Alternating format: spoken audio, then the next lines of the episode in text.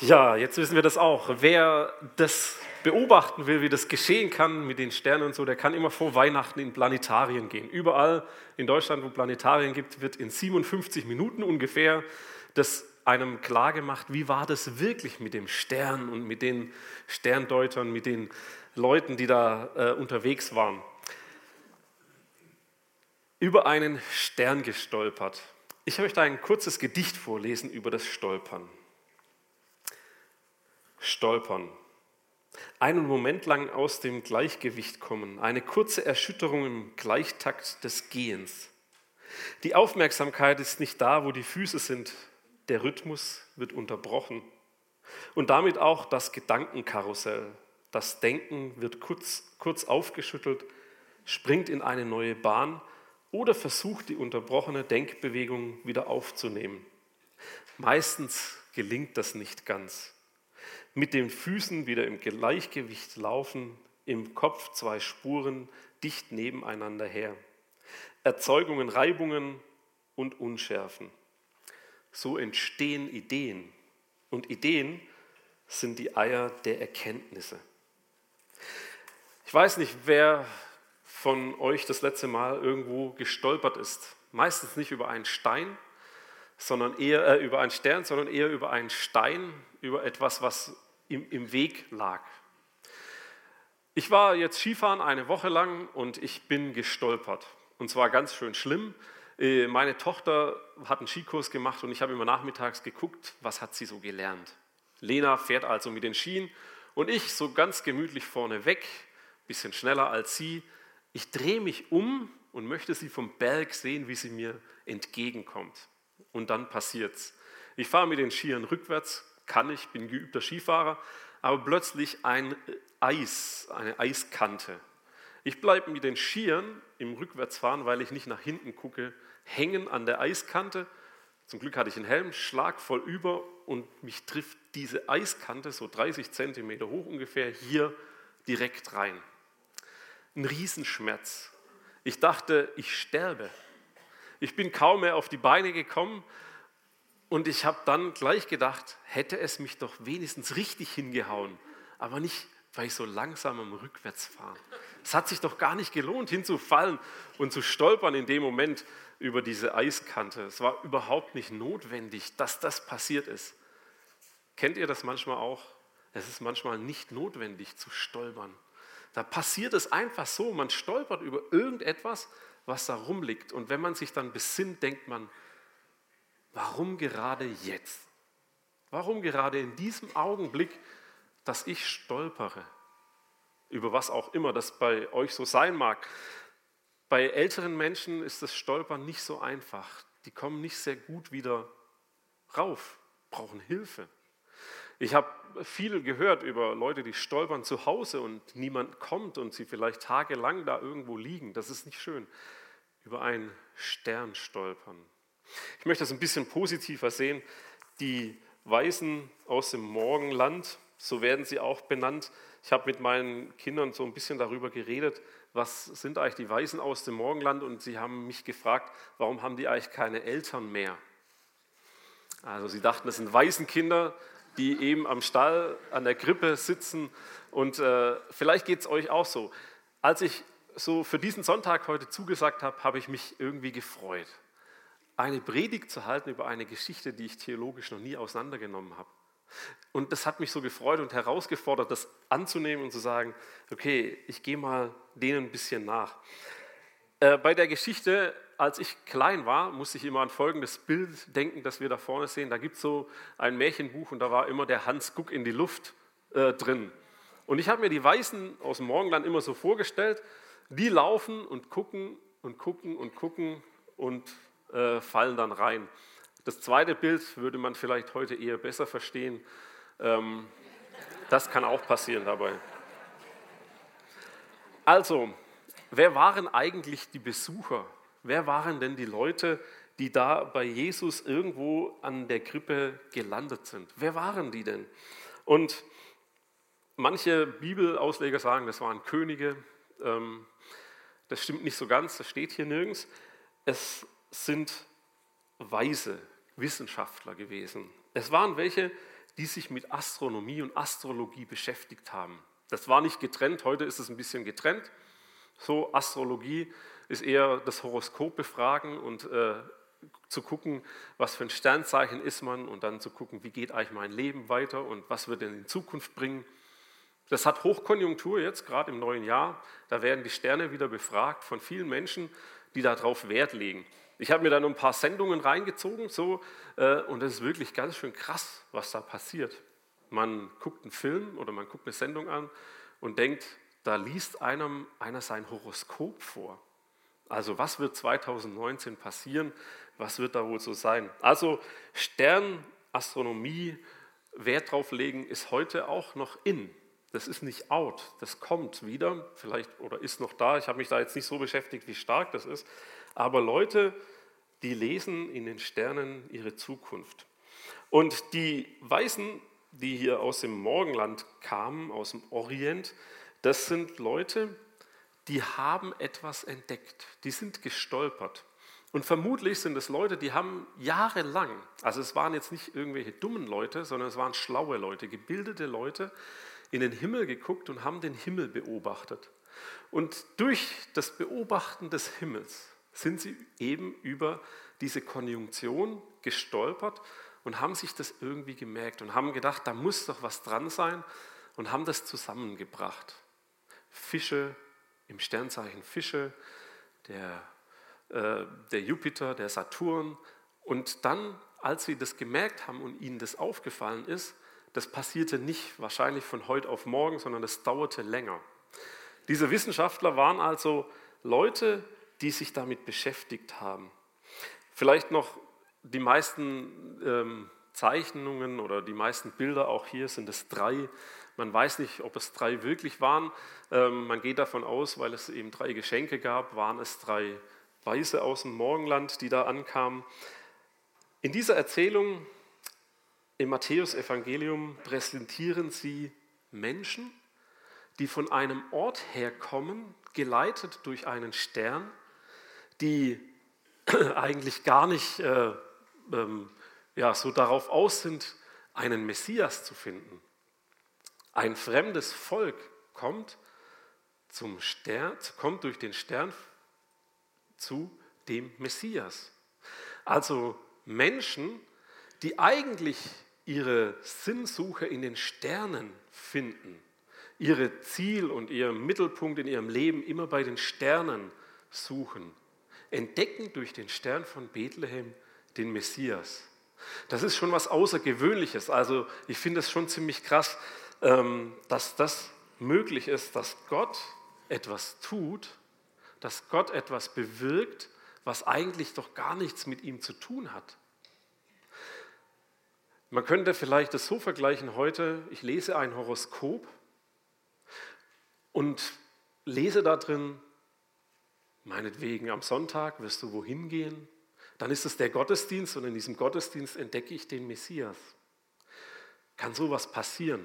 Ich habe mir das überlegt, passiert sowas, dass Gott etwas benutzen kann, das relativ wenig mit ihm zu tun hat, um Menschen den Messias begegnen zu lassen. An Weihnachten feiern wir, dass Jesus Mensch wird. Gott kommt in diese Welt als Mensch. Gott sucht den Menschen auf. Er geht in Maria hinein und er wird ein Kind. Und an Epiphanias oder dem Fest der heiligen drei Könige oder wie auch immer es genannt wird, ist es was anderes. Es ist das Fest für alle, die, die suchend sind. Der Suchenden, das Fest der Suchenden, habe ich mal so gedacht. Der Fernstehenden, derer, die eigentlich mit Gott nichts zu tun haben, die eigentlich Horoskope lesen, die eigentlich was ganz anderes im Sinn haben. Das ist das Fest derer aller, die gar nicht vielleicht in der Bibel suchen nach der Offenbarung, nach dem Messias. Mit den Sterndeutern ist für mich so der Mensch aller Zeiten unterwegs als ein Suchender, der in den Himmel blickt und wir wollen alle immer das Große. Wir beobachten Sterne, wir finden das faszinierend, was am Himmel passiert.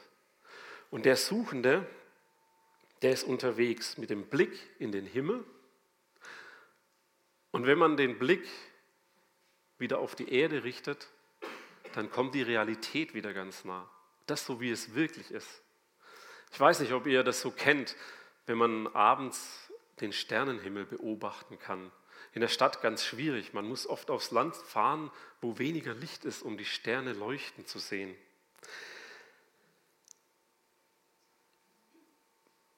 Irgendwie sind wir Christen Menschen, die einen Blick nach oben haben und die einen Blick auf der Erde haben müssen. Irgendwie brauchen wir den Blick in das, was Gott, wir bezeichnen das immer als oben, im Himmel, im Paradiesischen, für uns auf die Erde bereithält oder zubereitet oder vorbereitet. Manchmal, da möchte ich auch raus aus der Welt. Da möchte ich eigentlich bei Gott sein. Da möchte ich eigentlich ihm Fragen stellen und möchte bei ihm sein und wissen, warum manche Dinge so sind, wie sie sind. Ich möchte gerne bei ihm sein. Möchte gerne nicht so sehr auf der Erde sein. Möchte nicht so gerne hier sein, wo es vielleicht gar traurig ist oder wo es Schwierigkeiten gibt. Die Sehnsucht treibt die Sterndeuter an. Sie gehen einen völlig unsicheren Weg. Sie gehen einen Weg, in dem sie Sternen beobachten und sie landen in der falschen Stadt. Sie gehen Umwege und sie gehen um Wege, um etwas zu finden. Ein König. Das ist ihnen aus dem Sternbild, das sie zusammenreimen, klar. Es muss ein König geboren werden. Also den müssen wir finden. Und dann landen sie bei einem König, der zum Kindermord bereit war. Und dann steht in der Bibel, es war in den Tagen des Königs Herodes. Was waren das für Tage? Was war das eigentlich für eine Zeit, in der die Sterndeuter unterwegs waren? Herodes war König der Juden, aber er selber war gar kein Jude. Er war Edomiter oder Idomäer von einem ganz anderen Stamm. Sein Vater, also Herodes Vater, hatte am jüdischen Königshof Karriere gemacht. Und irgendwann ist es nicht mehr wichtig gewesen, ob ein König aus dem davididischen Königshaus oder der Königsdynastie geboren wird. Herodes war also König der Juden. Und er wollte seine Macht, die er bekommen hat, mit allen Mitteln sichern. Der Hohe Rat zum Beispiel, der hat 71 Mitglieder und Herodes lässt 45 davon hinrichten, umbringen und beruft neue in den Hohen Rat, die ihm gehorchen, damit bei Mehrheitsentscheidungen er natürlich immer richtig oder die, die, die Entscheidung getroffen bekommen kriegt, die er möchte. Seine Gegner, also die Gegner von Herodes, die plötzlich, die, die also da waren, das waren die sogenannten Hasmonäer. Und die Hasmonäer waren die Leute, die die hohen Priester dem König zur Verfügung gestellt haben, um ihn zu beraten. Und der Herodes, der hatte Angst, Macht zu verlieren. Er hatte Angst, Macht zu verlieren und er wirft also den Hohepriester raus. Er setzt dann einen unbedeutenden Hohenpriester ein, wieder ein Hasmonäer, und dann bringt er den auch um. Also Herodes war darauf aus, seinen Platz sicher zu machen. Er wollte keinen Einfluss von irgendwelchen anderen auf sein Königtum haben. Er hat sich so in die Mitte gesetzt. Er war so einer, der Angst hatte. Manchmal ist es so, die Menschen, die Macht haben, haben auch Angst, die Macht zu verlieren. Und dann geschah es, was soll auch anders sein? Herodes verliebt sich. Und er verliebt sich in eine Frau namens Mariamne. Eine Hasmonäerin, eine Jüdin. Sie heiraten. Sie haben Kinder, drei. Und dann merkt Herodes, oh Mann, sie hat ja eine Religion, die sie mit in unsere Ehe bringt. Und die Marianne merkt, oh Mann, das passt gar nicht zusammen. Die Ehe lebt sich auseinander und eines Tages lässt er seine Frau hinrichten und einen Offizier, weil behauptet wurde, dass die fremdgegangen ist. Dann wurde Herodes krank und weinte seine Frau, die er umbringen lasse, hat hinterher. Es ist 28 vor Christus. Herodes merkt, dass die Söhne, die er hat, Juden sind. Messias kann nur ein Jude werden. Die Angst von Herodes wurde immer größer, seine Macht zu verlieren. Und dann tut er was ganz Schlimmes. Er lässt seine ältesten Söhne umbringen, aus Angst, die Macht zu verlieren. Die Stimmung im Land kann man sich vorstellen. Ein König, der seine Familie ausrottet, der nicht will, dass irgendein neuer König wird, außer er alleine. Die Stimmung ist so angespannt, dass sich keiner traut, irgendeine Frage zu stellen oder irgendwie etwas zu sagen, was gegen den König sein könnte. Es ist sieben vor Christus. Herodes ist 63, 64 Jahre alt, schwer angeschlagen und Menschen mussten ihm schwören, treu zu sein. Einige Pharisäer und Schriftgelehrte haben das abgelehnt und er hat fünf bis sechstausend Leute hingerichtet.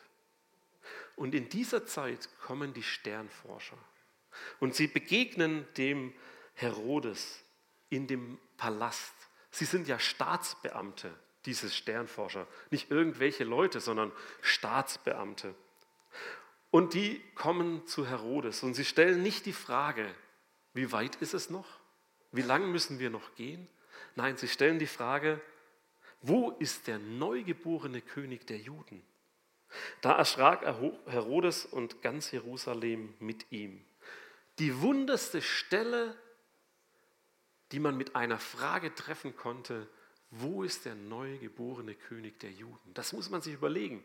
In diese Situation hinein stellen die Sterndeuter diese Frage. Ihre Motivation, weiterzugehen, war, den König zu finden. Warum erschrickt Herodes? Warum erschrickt ganz Jerusalem? Weil sich keiner getraut hat, diese Frage zu stellen. Und warum schrickt Herodes so enorm? Natürlich, weil er sternengläubig war. Er war kein Jude, er war nicht gottgläubig, er war sternengläubig. Und er war gläubig dem gegenüber, was die Sternendeuter gesagt haben. Da ist also was Wahres dran an dem, was sie sagen. Die wichtigsten Ratgeber waren übrigens keine Priester mehr, sondern es waren Sterndeuter. Herodes war erschrocken, weil aus der weiten Entfernung sich Sterndeuter aufgemacht haben, zu ihm hin, den Messias, den König der Juden zu finden. Die Wissenschaftler waren sehr schlau und Herodes wusste das. Keine Niederlage, keine Enttäuschung bringt sie davon ab, die Reise mutig fortzusetzen. Sie geben nicht auf, sie ziehen durch und beides, beides, die Geduld zu haben, das Ziel im Blick zu haben, kennzeichnet Gottsucher. Vielleicht könnte man sagen, wer Gottsucher ist, muss schielend durch die Welt gehen. Den Blick bei Gott und bei den Menschen, die uns begegnen. So eine doppelte Ausrichtung, das hat Sinn. Nur die Ausrichtung nach oben, die würde uns ganz schön weltfremd sein lassen die Ausrichtung nach oben und zu den Menschen hin, die hat Sinn. Und das machen die, das machen die äh, Sterndeuter richtig.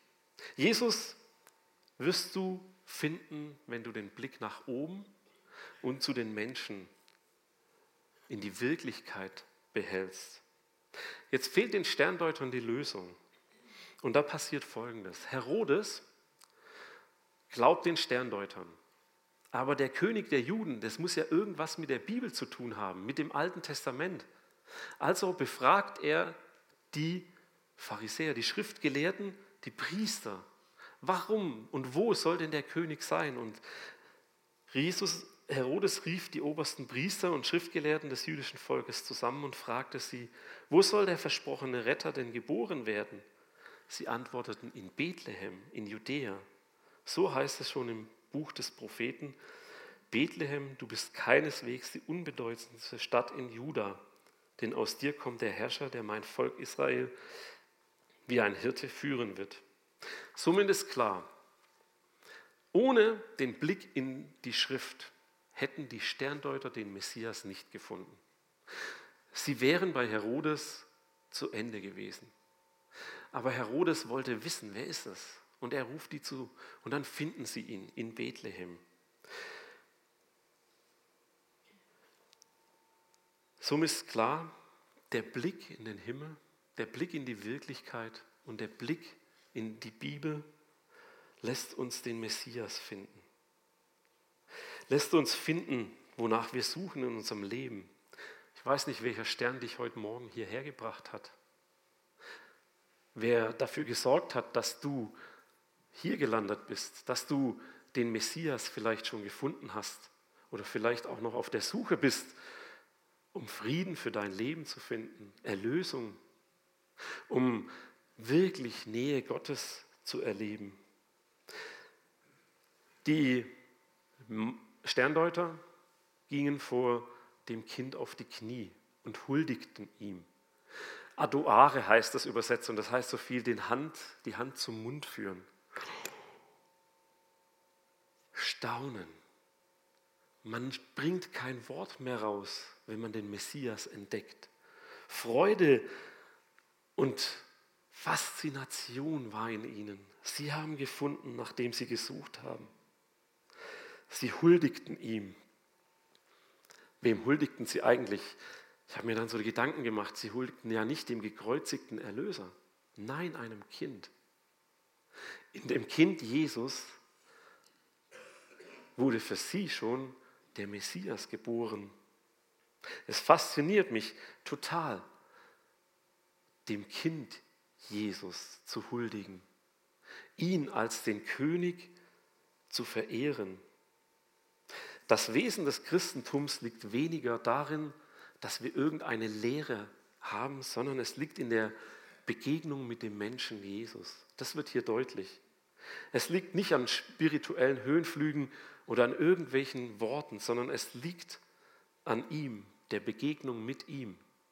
Ob als Kind in der Krippe, wie er den Sterndeutern begegnet ist, oder uns heute, die wir die ganze Geschichte von ihm kennen durch die Bibel. Wir müssen das Menschsein von Jesus lieben, um zu seiner Göttlichkeit zu gelangen. Das ist mir bewusst geworden.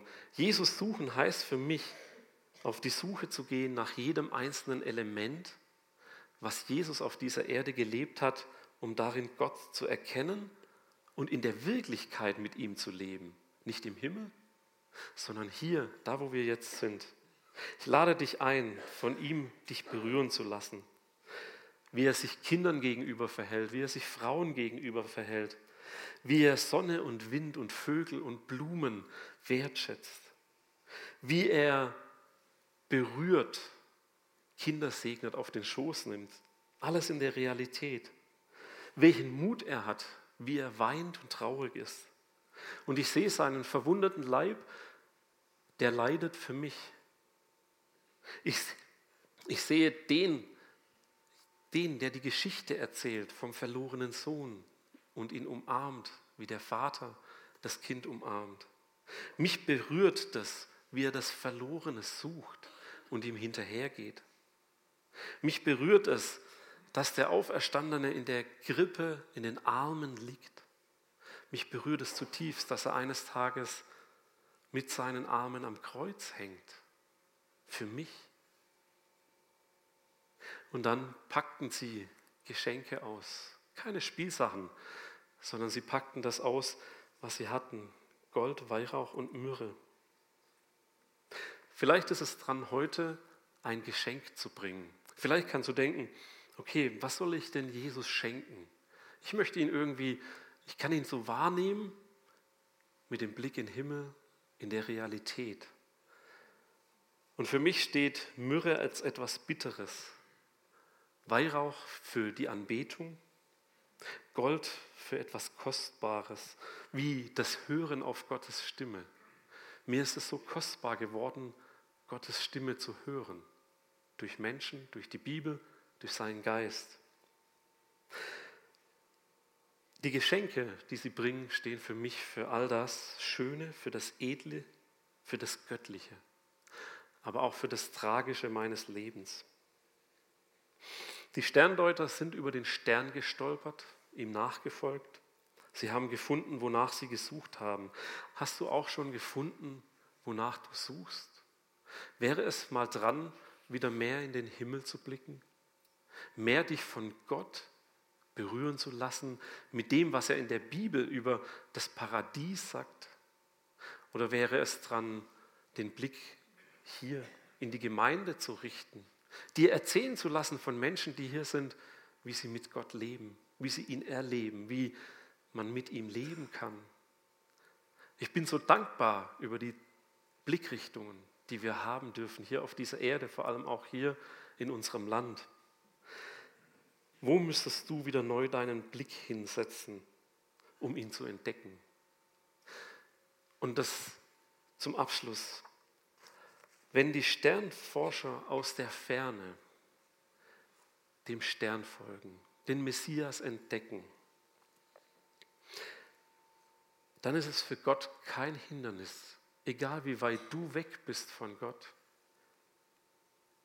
über einen Stern zu stolpern das dich nahe zu ihm bringt. Sie stolpern über den Stern. Bist du suchend unterwegs? Ich lade dich ein, ganz neu, Suchende zu sein, ein Suchender zu sein nach dem Göttlichen, nach dem Rettenden, nach dem Messias, dem Erlösenden, nach dem, der seine Kinder liebt, nach der Berührung Gottes in deinem Leben. Wie wäre es, wenn wir uns neu auf die Reise machen würden, abenteuerlich und leidenschaftlich, neu auf die Reise, ihn zu entdecken in unserem Leben? Ich würde gerne beten. Herr, wir danken dir von ganzem Herzen, dass wir diese Geschichte haben, die so manchmal ganz schön anecken kann. Ich danke dir dafür, dass wir sie haben, um zu lernen, dass entfernte Menschen dich finden können. Dass sie dich finden können, weil du ihnen einen Stern zeigst, über den sie stolpern. Und ich bete jetzt für jeden Einzelnen, der hier sitzt, der sich so sehr wünscht, dass du ihm ein Zeichen gibst. Ein Stolper, ein Hinweisen, ein, eine Möglichkeit, dich neu zu entdecken und zu erleben. So wie du diesen Sterndeutern etwas gegeben hast, dass sie leidenschaftlich, geduldig dir nachfolgen lässt. Bitte segne uns damit. Segne uns mit Leidenschaft und Abenteuerlichkeit. Segne uns mit Menschen, die uns immer wieder ein Zeichen sind für deine Liebe. Segne uns mit Bibelworten, die uns helfen, dich zu entdecken dich zu erklären, in unser Leben aufzunehmen. Segne jeden Einzelnen, der die Sehnsucht nach Frieden hat. Segne ihn damit, dass er diesen Frieden bei dir findet, in deiner Nähe, in deiner Liebe, in deiner Vergebung. Amen.